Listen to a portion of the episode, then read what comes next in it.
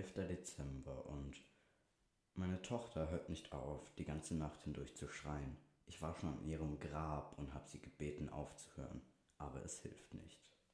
Tschüss.